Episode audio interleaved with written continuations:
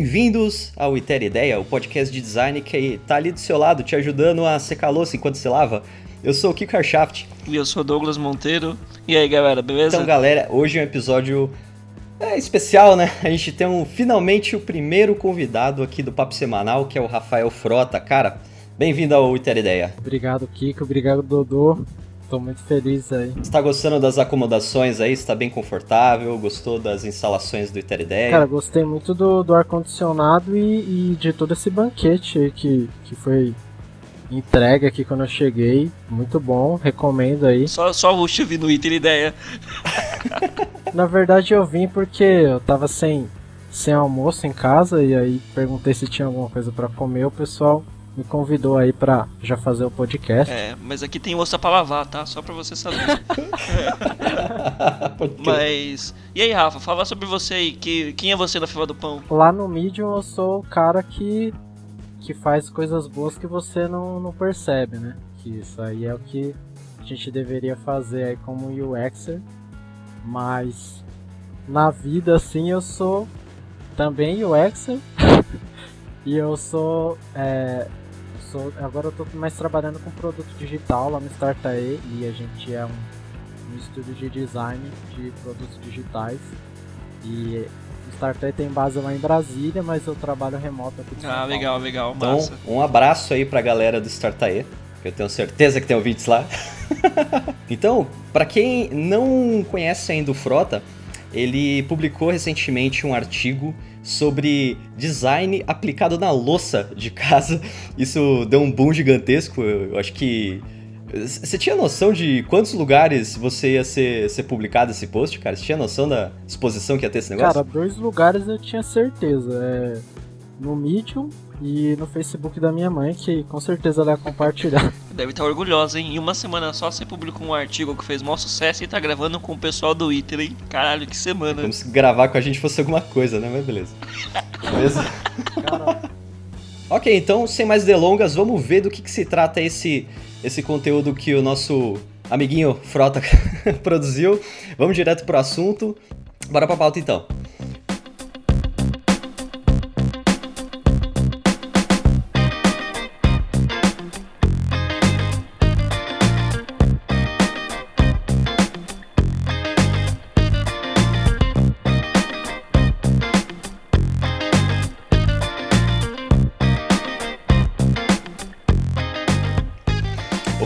Geralmente aqui no, no Itera, a gente, quando vai trazer aqui um artigo, a gente dá um, um resumão sobre o que, que ele é. Só que como hoje a gente tem aqui um convidado especial, eu acho que você pode fazer isso, cara. Você quer, você quer dar uma, um panorama aí sobre o, o, o assunto do seu post, sobre design e como isso pode te ajudar a não lavar mais louça? cara é, é um título bem polêmico, assim. O, o título do post é Como o design me ajudou a não lavar mais a louça.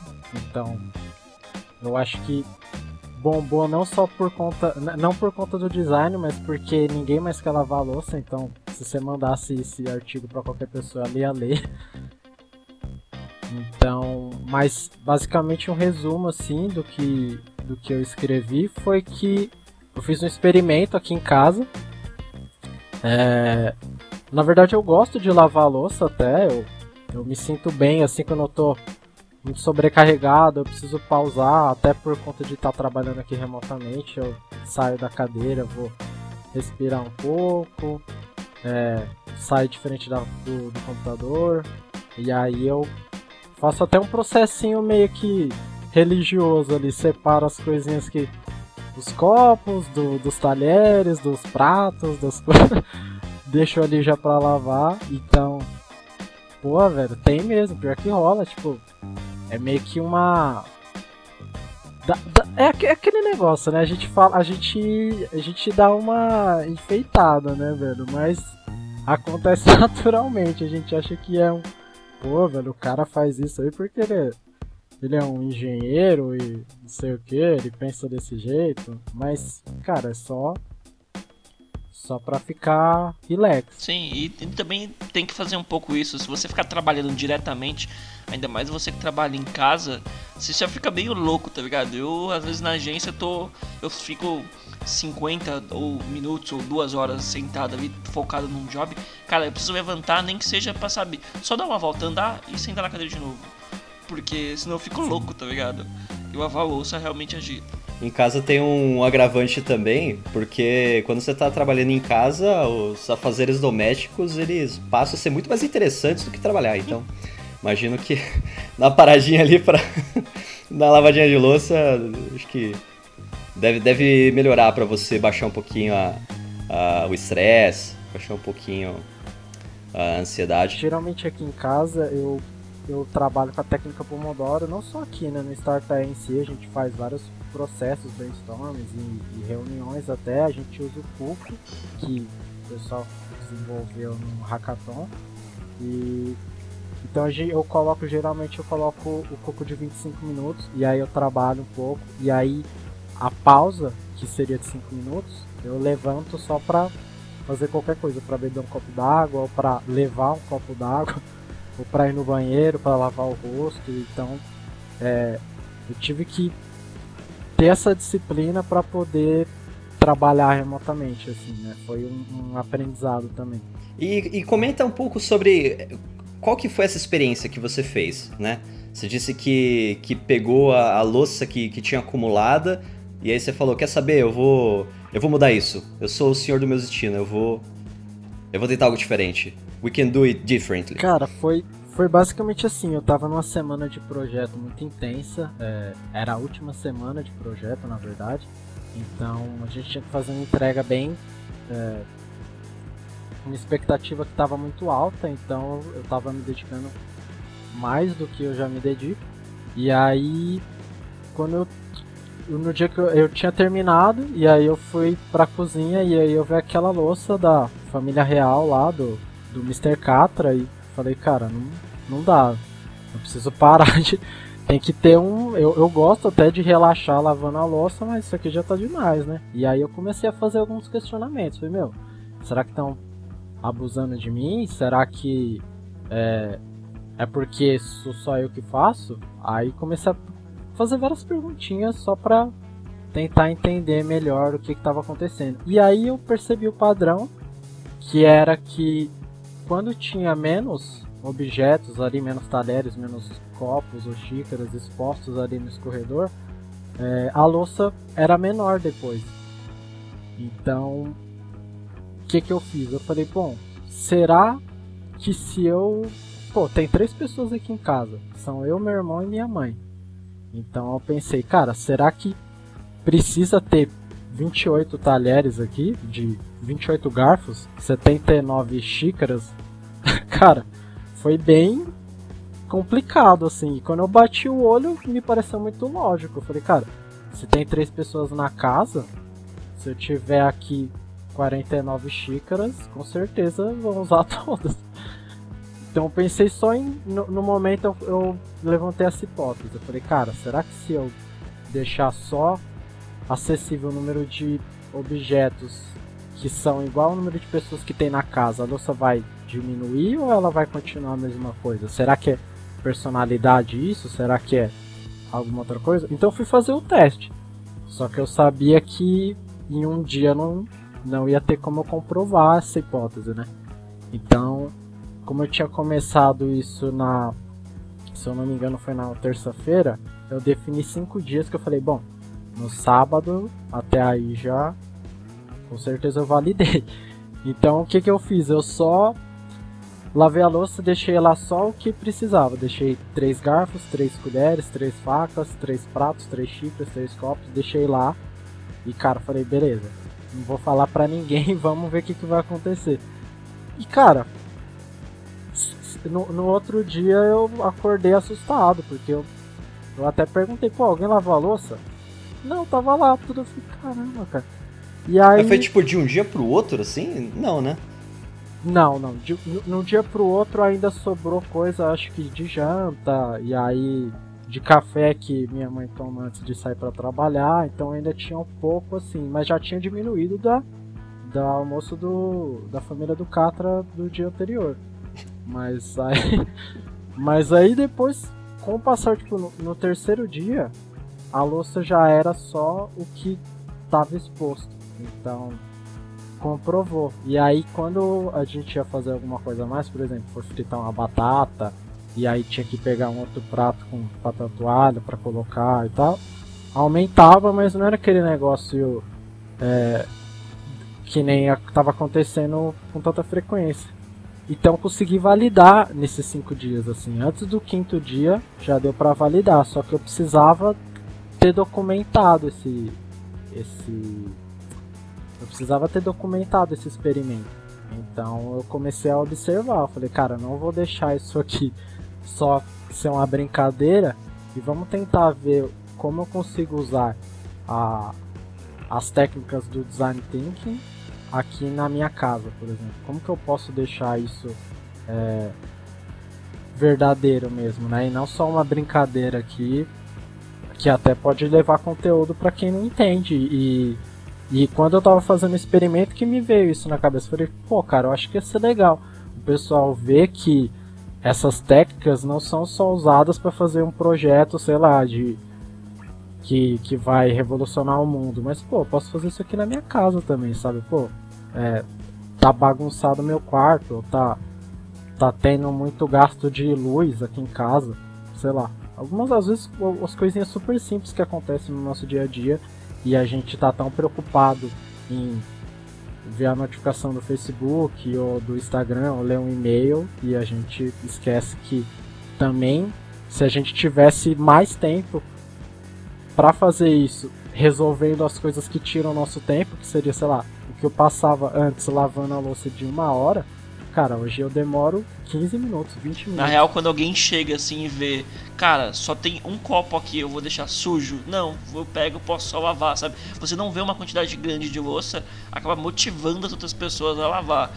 E é aquela coisa, cara, se você quer mudar o mundo, primeiro você precisa mudar sua cozinha, seu quarto, sua vida, tá ligado? Como é que você espera mudar o mundo de uma vez só? Isso, isso, isso daí que você falou, Dodô, de, de você ver ali que tem poucos pratos, poucos talheres e tal no episódio anterior, que a gente estava falando sobre técnicas que e-commerces usam para estimular a sensação de escassez, a gente. Eu acho que ficou bem claro essa, essa questão de, da percepção de abundância, né? Aquela percepção de que eu tenho liberdade de escolha. Então eu fico imaginando, assim, do mesmo jeito que às vezes eu quero comprar algo por impulso porque eu não sei se daqui uma semana, quando eu precisar daquele, daquele produto, eu não sei se eu vou ter acesso mais àquele produto. Eu acho que do mesmo jeito você olha a louça, você vê que não tem mais nenhum garfo ali, pronto para você pegar do, do escorredor. Você olha para aquilo e fala assim, putz, se eu precisar de um garfo, não tenho garfo. Então, acho que é melhor eu lavar um garfo. Então, acho que o, o, conceito é o mesmo, né? Aquela noção de você ter liberdade de escolha e a noção de, de abundância, a percepção de você ter ou não ter essa abundância ou essa escassez. Acho que são conceitos de design que a gente usa tranquilo, assim, trabalhando com e-commerce, mas você vê que você pode aplicar isso em casa. É um negócio muito simples. Cara, é, é o tipo de mudança que tem que partir da gente, assim. E a escassez vai muito clara, tanto pra, tipo, ó, não tenho mais, como a questão de, cara, só tem isso aqui. Sério que eu vou deixar a louça suja? Eu moro com outras duas pessoas, eu vou deixar a louça suja aqui, vou deixar coisa na pia, só porque eu usei um garfo e um, e um copo que é meu, sabe? Acaba que cada um vira um pouco responsável por cada talher, pelo seu copo e esse tipo de coisa. Eu falo, ah, tá bom, vai, pelo bem da casa, pelo bem de tudo, eu vou lavar, porque só tem um ou dois é muito diferente de, sei lá, eu às vezes tenho muita louça aqui, você chega pra lavar louça lá, cara, você realmente fica desmotivado, você fala, porra, eu não quero perder meia hora.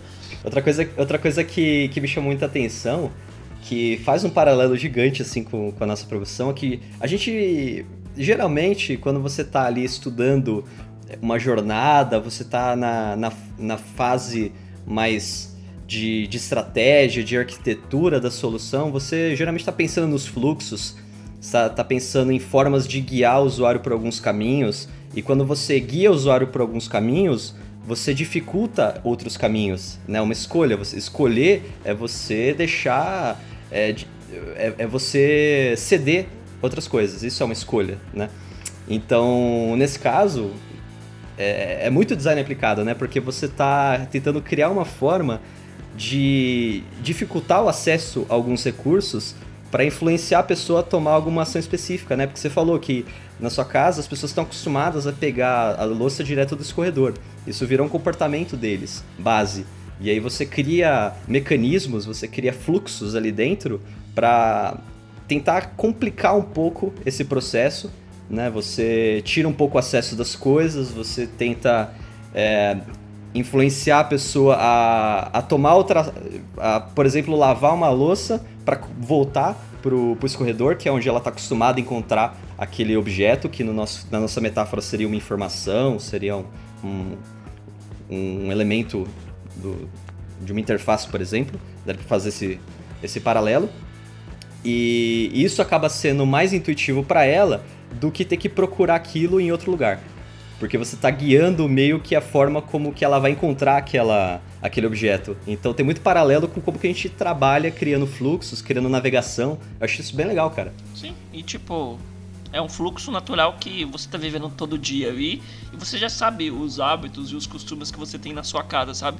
Então acaba se tornando fácil. Isso entra numa outra premissa do, da questão de design, é você conhecer o usuário, sabe? E, e isso é muito fácil para ele, porque, sei lá, é o irmão dele e a mãe dele que ele conviveu e tá ali todos os dias. Então ele já, já tem de core salteado quem são os usuários deles e o que eles fazem, como eles vivem e isso é muito mais fácil você agir diretamente, sabe? Sim, sim, eu ia comentar isso exatamente, porque pode ter alguém que lê o artigo ou alguma outra pessoa que vai falar assim, pô, legal, ele usou os processos ali e tal, mas ele não definiu uma persona. Pô, cara, é minha mãe e meu irmão. Tipo, quer que eu conheça mais? Por exemplo, pô, você não fez nenhuma entrevista com a sua mãe e com seu irmão para fazer esse, esse experimento? Você não fez uma jornada da sua mãe e do seu irmão interagindo na cozinha? Então, tipo, nesse caso, não tô falando que você não tenha que fazer isso no seu projeto. Faça, faça que é importante e até para você gerar a, a questão da empatia, mas Cara, eu sei que minha mãe é bagunceira. E sei que meu, meu irmão é preguiçoso. Um beijo, mãe, um beijo, irmão, te amo vocês. Mas, é, nesse caso, eu não precisava ter feito isso porque eu já conhecia mais ou menos ali como era os hábitos dele. Então, é, eu sabia que, por exemplo, se eu fizesse isso, ninguém ia perceber. Até porque ninguém reparou mesmo que eu diminuía ali a quantidade de objetos. E e eu também entendi que o problema não era a personalidade dela. Pô, minha mãe é bagunceira, ou meu irmão é preguiçoso. Beleza, é uma personalidade, é um aspecto característico dele, só que não era esse o problema que fazia a louça ficar enorme. O problema era que, cara, tem um copo aqui na cozinha, ali nos corredores ali, tipo, faço daqui do meu lado. Por que, que eu vou ter que voltar lá no meu quarto para pegar aquele copo que eu já tava tomando para encher de água aqui pra tomar? Cara, tá aqui do meu lado. Agora quando não tem, você meio que fica forçado, tipo, cara, não tem copo, o outro copo tá, sei lá, no quarto dele, então eu vou ter que lavar esse que tá aqui sujo para usar. E aí vira, querendo ou não, eu não imaginei, foi tudo por isso que é um experimento e é legal isso, que a gente percebe que, meu, um simples detalhe conseguiu fazer toda uma mudança até mesmo complexo, assim, né? Se você for parar pra ver. E o fato de ninguém ter percebido a mudança, isso ser sutil, né? E, e as pessoas assim, as pessoas espontaneamente elas vão mudando o comportamento eu acho isso muito mágico. Eu não sei vocês, mas aqui eu, eu dei uma emocionada, assim. Sim, e, orra, e, e cara, eu fiquei emocionado por duas partes. Por isso, e também porque se eu fizesse isso, não funcionaria na minha casa, tá ligado? Porque o costume daqui de casa é não, não é o escorredor, é o armário. Então, aonde o lugar que eu guardaria é o problema, sabe? Eu teria que tirar o meu armário da cozinha. Não, não, não. Aí você faz um segundo armário. Joga fora. Faz um segundo armário. É, então, aqui em casa só funcionaria desse jeito. Se eu tirasse tudo e não tem mais opção, sabe? Eu lembro uma época que quebrou muitos pratos e não tinha louça, porque cada um lavava e comia no seu próprio prato, tá ligado? E isso virou um costume. A gente comprou mais prato e aí voltou a encher louças e e é isso. Tá é, essa, essa, essa dica surgiu lá no. Eu, quando eu postei no Facebook, o pessoal começou a falar, é. Pô, mas tem jeito mais fácil, é. Coloca papel filme no prato, come, quando você acaba de comer, você já. Caraca! Tipo, aí tem mais um exemplo de criatividade do que de metodologia. Exatamente. Meu, e, e assim, a coisa que eu acho mais legal aqui, sendo bem aberto, a gente tá trabalhando, né? Todo mundo aqui, a maioria dos ouvintes, não todos os ouvintes, mas a maioria são designers, então a gente tá ali no dia a dia construindo novos sistemas, novos produtos, construindo interações, construindo soluções. Então a gente está vendo um problema, está vendo algo que não está funcionando, a gente propõe como poderia ser. A gente é um processo criativo e construtivo contínuo que a gente faz todos os dias. Só que eu, eu não vejo que a gente traz esse mindset para olhar a nossa própria vida, sabe? Nosso cotidiano, nosso dia a dia. O, o, a cama que às vezes eu, eu não arrumo, ou às vezes o banheiro que começa a sujar muito rápido, a louça que acumula sem motivo aparente. Então acho legal a gente lembrar que essa nossa, essas nossas skills de, de projetar soluções que a gente usa no dia a dia, elas podem muito bem ser usadas para nossa vida pessoal. Que às vezes a gente esquece, mas a gente pode tirar muito proveito disso. Às vezes fazendo coisas simples que nem você fez, sabe? Eu acho isso legal.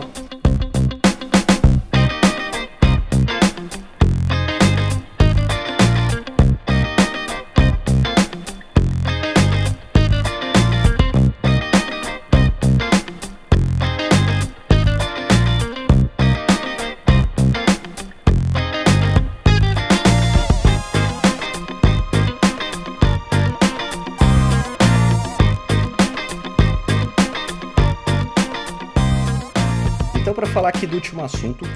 A gente pegou aqui um post do UX Collective da Kytra, Kytra O'Neill, que ela fala sobre dark patterns, né? Como que essas práticas obscuras e malignas de você projetar para sacanear o usuário podem influenciar o produto e podem trazer danos colaterais para ele. Então, assim, dark patterns são basicamente formas de você estimular o usuário a fazer algo que ele a princípio não queria fazer. Vocês têm exemplos assim na cabeça de vocês de, de dark patterns que vocês viram recentemente em serviços, produtos, coisas do tipo? Um que eu acho muito cabuloso é quando ele te confunde falando tipo assim, por exemplo, a caixinha tá desmarcada. Aí tá falando assim: "Não desmarque essa caixa se você quer receber nossos e-mails". Aí tipo, Cara, peraí, é, é. Calma, não. É pra marcar? Pra desmarcar? Não. É, tipo. Daí dá tela azul, tá ligado? Você, tipo, você, você marca a parada e, tipo, pronto, fodeu. Aí, cara. Então, tipo, eu acho muito, eu acho muito engraçado quando os caras tentam. Ale, além de ser filha da puta, o cara ainda fala, tipo, não, beleza, mas dá pra zoar mais? Dá, velho. Chama, chama, chama o Joselito lá, ó, chama o Joselito lá. Uma das que são bem traumatizantes. Eu fiquei traumatizado na real com essa. Foi uma das aqueles antigos, não vou dizer falecidos, mas torrents da vida assim, alguns baixa keys que quando você baixava um programa, você tinha que baixar um instalador para você poder baixar um programa. E, e nesses instaladores você coloca lá avançar, avançar.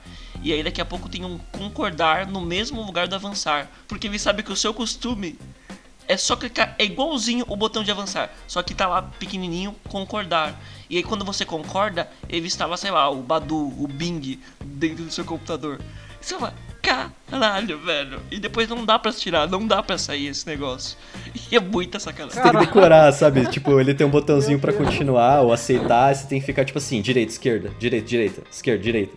E essa aí que você comentou de você mexer só com texto, com copy, né? Então, assim, é. Não desmarque caso você queira negar o acesso a tal coisa.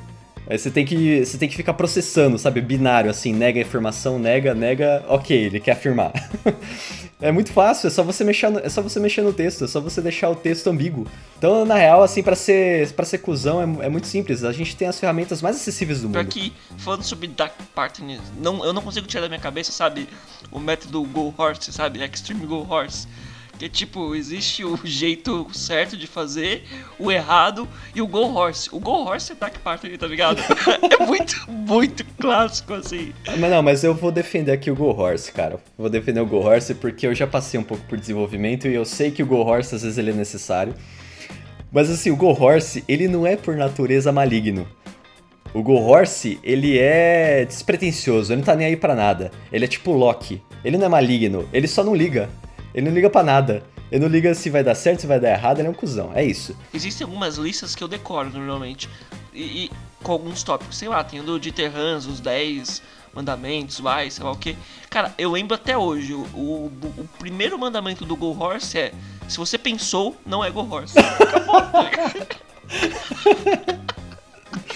Caraca, oh, na, na moral, vou, vou ver aqui quais são os mandamentos do Go Horse. Aqui, ó, beleza, beleza. Pensou não é Go Horse. Existem três formas de resolver o problema: a correta, a errada e o Extreme Go Horse, que é igual a errada, só que mais rápida. Enfim, cara, Extreme Go Horse, obrigado por ter lembrado, cara, eu tô mais feliz agora. Mas ó, falando de. Falando de Dark Patterns, cara, tem um que aconteceu recentemente. Na verdade, tem acontecido faz alguns meses, mas o Twitter não me ajuda. Eu xingo bastante no Twitter, mas não consigo resolver esse problema. A Tim, de alguma forma, ela consegue me mandar um pop-up nativo do Android falando assim: ah, a gente tem aqui um plano especial para você, que agora você dá o seu rim e a gente te entrega a mesma coisa que a gente tá te entregando. E você quer, você quer assinar? Aí, isso é um pop-up nativo do Android. E aí você tem um botão do, do Android que geralmente fica no canto, que geralmente é o fechar, ou é ignorar, ou é o ok. Só que nesse caso, ele é o assinar. Se você clicou lá para fechar sem querer, você já assinou. Já aconteceu comigo, cara, de perder assim 15 reais na hora. Porque aparecia o pop-up, fechava. É, não, não é coisa pequena, não é tipo 5 conto. Não é o 1,99. Os caras me passaram 15 conto, velho, nisso daí. E aí eu fui lá reclamar e tal. Fiquei xingando os caras pra caramba. Falei assim, não, para de mandar essas porras, esses pop-up. Passou um tempo, eles pararam. Aí vira dois meses, volta a aparecer pop-up. Então aqui, cara, eu me sinto meio que em 1984. Qualquer momento ele vai aparecer aqui e vai me cobrar alguma coisa. Não, e eu acho que eu, e daqui a pouco vai evoluir mais, então acho que ele vai ficar mais intuitivo e ele vai começar a aparecer assim, pô, deslize pro lado para assinar. Né? Então, tipo, você vai limpar a notificação já assinou. Meu, nesse post, nesse post aqui do, do Dark Patterns, cara, tem um link que é o, o, o hall da vergonha do, dos Black Patterns, dos Dark Patterns. Vocês chegaram a abrir, cara? Eu dei uma olhada aqui, eu, putz, cara, tem muito exemplo bom, velho. Tem um aqui, ó, se liga, ó, se liga. Esse aqui é bom. Tem um que ele tem uma tem uma telinha com uns Parece ser tipo um e-commerce, sabe que você dá scroll para ver mais sobre os produtos. E aí, na telinha, ele tem tipo você você percebe um fio de cabelo em cima da telinha. Só que esse fio de cabelo, ele é do layout. Ele tá lá pra, tipo, você raspar o dedo em cima e ele scrollar. Tipo, você, você vai tentar. Você olha o celular, você acha que tem um fio de cabelo em cima do celular, você passa o dedo em cima para tirar o fio de cabelo, só que na verdade você scrolla o conteúdo. Nossa! Cara, que. Mano, que cabulosa. eu, eu, vi um, eu vi um que era muito massa, que era tipo assim. É, era da Ryanair, era de companhia aérea, e aí, quando você tava comprando o seu seu, sua passagem, aparecia uma pessoa assim, pô, você quer um seguro? E aí, tipo, pô, cara, já vinha ali selecionado. E aí a única opção que você tinha não era pular ou nada, era só um, uma, uma list box ali com várias opções. E aí tinha de tinha por países, né, listando os países. Aí tava lá Alemanha, Brasil, Cuba, Dinamarca. E aí lá embaixo, sei lá, Nicarágua, aí tinha assim, não cobrar. E, tipo, cara, você não quer que comprar essa merda desse seguro, você tinha que selecionar, abrir um list box, aí você tinha que clicar em não cobrar. E, meu, é, é, é, é muito bizarro, velho. Eu tava. Eu tava ouvindo um podcast sobre. sobre ética em, e, e o X tentar lembrar aqui o nome do podcast que eu já esqueci. Vai ter todo podcast, mano, que, que se acompanha. Embaçado. Aí a host, ela tava comentando de um caso. É, pega essa. O cara, é, sem querer, ele assinou, tipo, um, um serviço que fez uma conta num, num site de entretenimento adulto dele. Que, tipo, ele, ele passou alguma coisa do endereço dele e aí criou essa conta do, eu não lembro se ele estava criando algo relacionado ao serviço ou não, mas isso não é importante. O importante é que se ele tem, quando ele tentou cancelar, isso acho que ela comentou que era na, era na Alemanha, um caso lá. Aí o cara tentou cancelar o, a conta dele nesse site de entretenimento adulto. E aí o que aconteceu? Para cancelar, você tem que cancelar via via correio, via carta. E aí os caras, eles mandavam uma correspondência para tua casa, só que tipo no envelope com um monte de coisas que claramente eram de conteúdo adulto, sabe? Explícitas no teu envelope.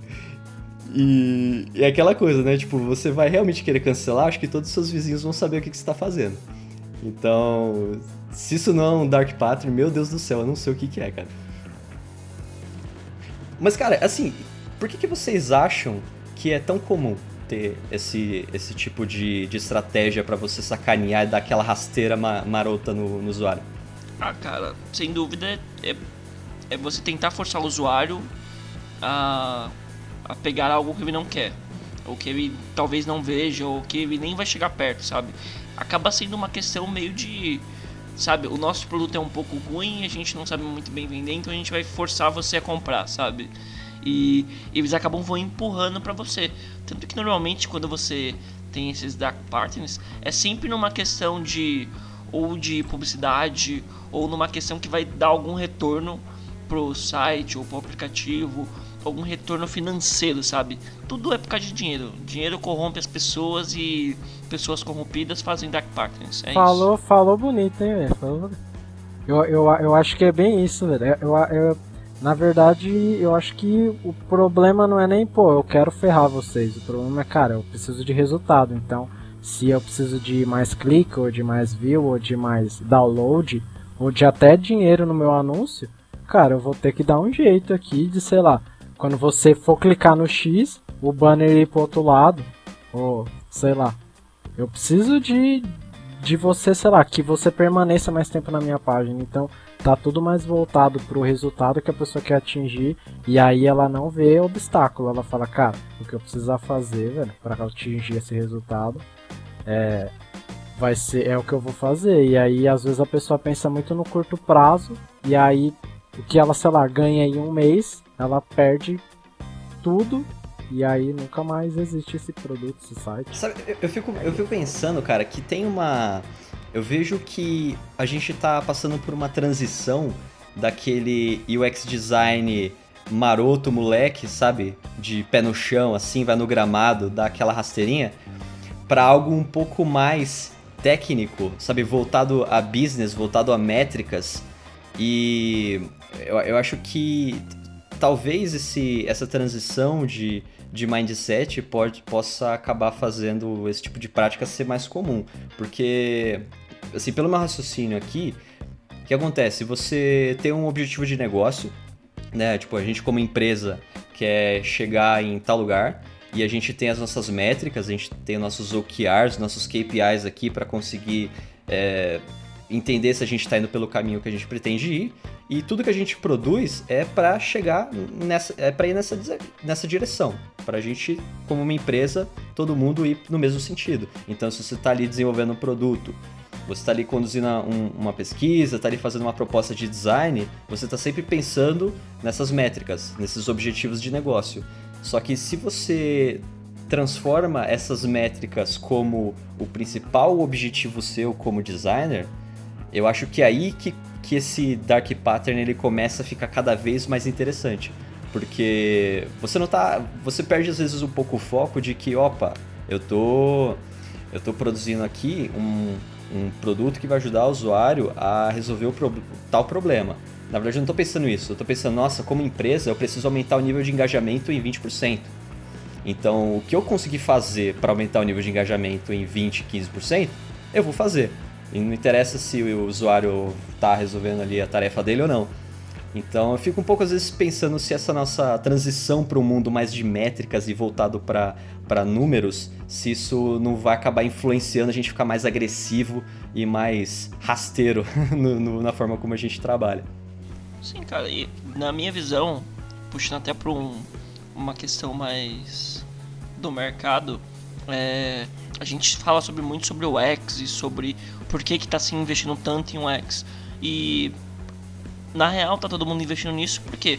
Porque está sendo comprovado no dia a dia aí que o X traz um retorno positivo para para as empresas, tá ligado? Traz um retorno positivo financeiramente. Tudo é questão de grana. A questão é que o X, ele, ele vai pro lado de tipo, ó, eu quero que esse usuário continue aqui, vou dar uma experiência agradável para ele e eu quero que, fazer isso e por causa disso, gerando isso para ele, um conforto nesse lugar aqui, ele vai voltar e eu vou continuar ganhando dinheiro com ele. No caso do Dark Partner, é, o, é um outro lado do, do, mercado, é uma outra visão, sabe? Cara, eu acho que esse cara às vezes não quer estar tá aqui, não quer estar tá fazendo isso. E eu não quero que esse usuário fique voltando aqui, não é o meu foco. O meu foco é que ele clique aqui. Então, tipo assim, eu sei, eu, os caras, a gente pode até pensar que é, é uma mãe assim, só que se você for pensar na real, o cara do Dark Partner tem tanta empatia quanto um cara do X, sabe? Porque ele sabe o como o cara vai pensar, o que, que o cara vai fazer e o que, que ele, e como ele vai utilizar isso, sabe? A favor dele. É, ter, do nível de empatia eu já não sei se eu concordo tanto não, cara. Eu, eu acho que tá mais pra, um, pra uma pessoa altamente persuasiva, manipulativa do que uma empática, por exemplo. Cusona, pode falar em português. É, exatamente. queria, não queria deixar escruchos aqui. Pensando de um lado, ela até sabe o, como a pessoa vai passar ali, o que, que ela vai fazer. A questão é que ela não se importa com isso, sabe? Ela ignora isso e ela só usa a favor dela. A gente não, a gente quer usar a empatia, da, a, a empatia que a gente sente com a pessoa, com o nosso público-alvo, ao favor nosso, só que dando, sendo prazeroso para ela, sabe? O cara do Dark Pattern ignora ela, ela só quer o, o que é bom pra é, gente. Caso do, do, Dark Pattern, eu, eu acho que eu tô na mesma linha aí que, que o Frota, acho que são pessoas extremamente persuasivas, se bem que é, eu, eu acho que tem um, uma transição, né? Tem um, uma linha, uma linha manchada assim entre você ser persuasivo ou você coercitivo. Né? Eu acho que nesse caso é um cara mais coercitivo, você ser, né, de você forçar a pessoa a fazer algo que ela claramente não quer fazer, mas você convence ela de alguma forma. Então, não, não, não estou não estou defendendo, pode, pode. mas estou vendo o outro lado, cara. Nós do X também somos persuasivos. A gente também sabe como é, o, o usuário pensa e como a gente vai tirar um pouco mais dele. A questão é que a gente faz que, com que isso seja agradável, sabe? Quando eu tô navegando um negócio agradável, é bacana. Então, tá sendo bacana pros dois lados. O cara do Dark Partner só ignora e fala: Não, eu tem que ser bom para mim, sabe?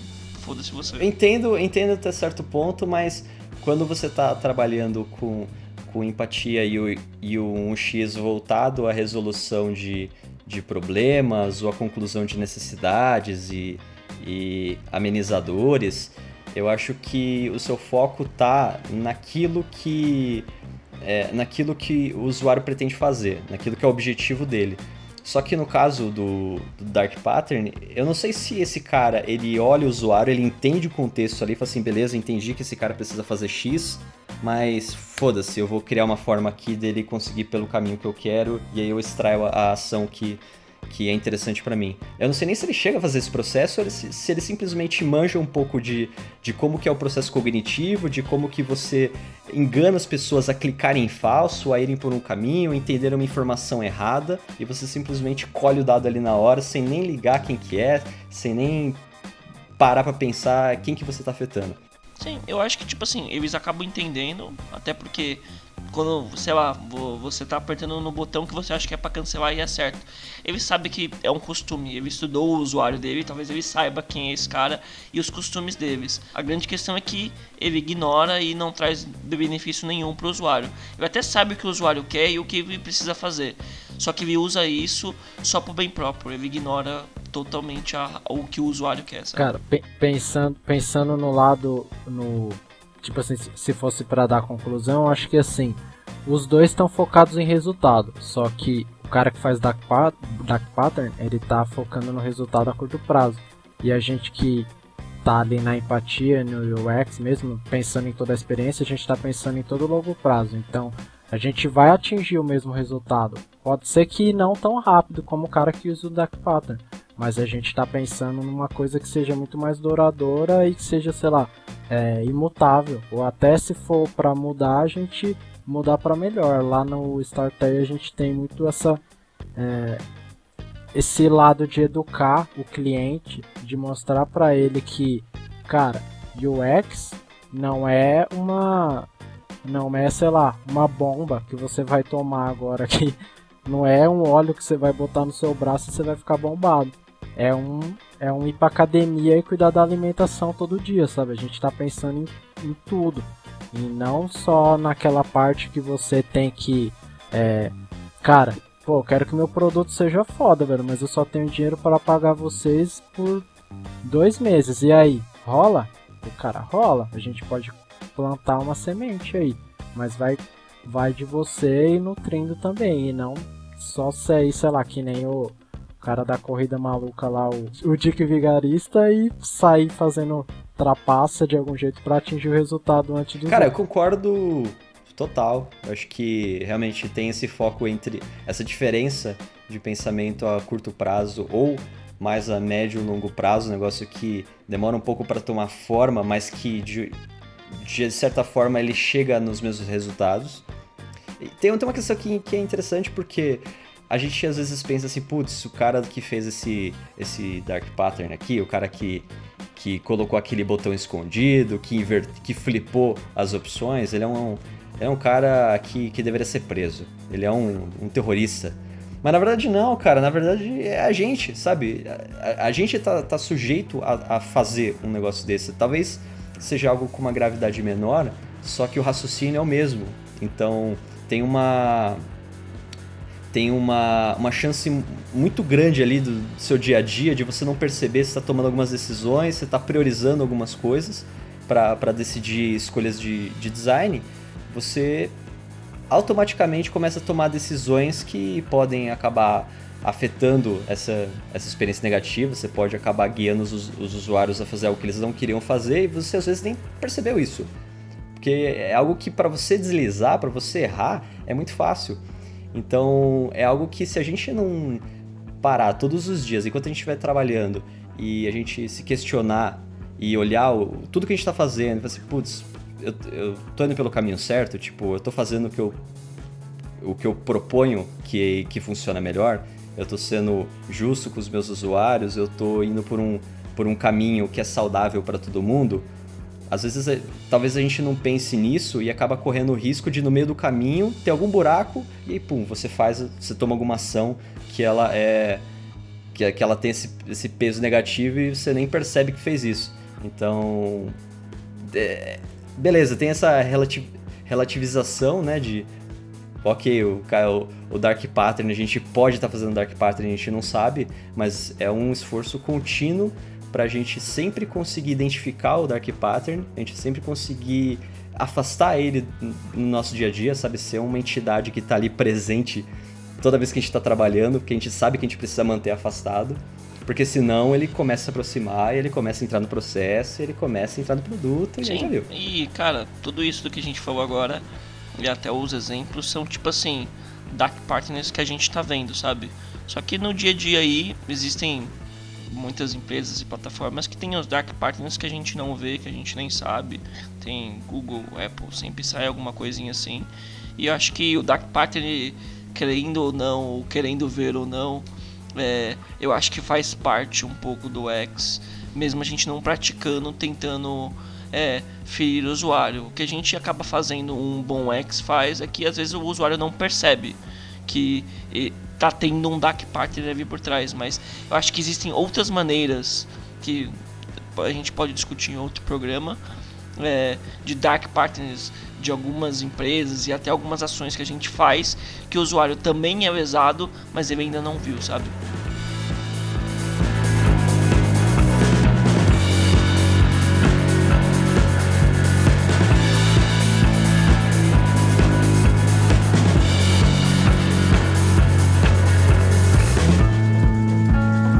Bom, galera, foi isso por hoje. Espero que vocês tenham gostado aí do, do, do, papo. Gostei muito de conseguir trazer o nosso convidado aqui, o nosso querido Frota. Cara, me diz aí, o que, que você achou de participar do programa? Cara, primeiro eu queria agradecer o convite. Para mim já foi uma honra. Eu não, eu não imaginei que, que iria ser é, o primeiro convidado do, a participar do Papo Semanal. Eu já tinha acompanhado desde o comecinho ali, quando vocês começaram a divulgar.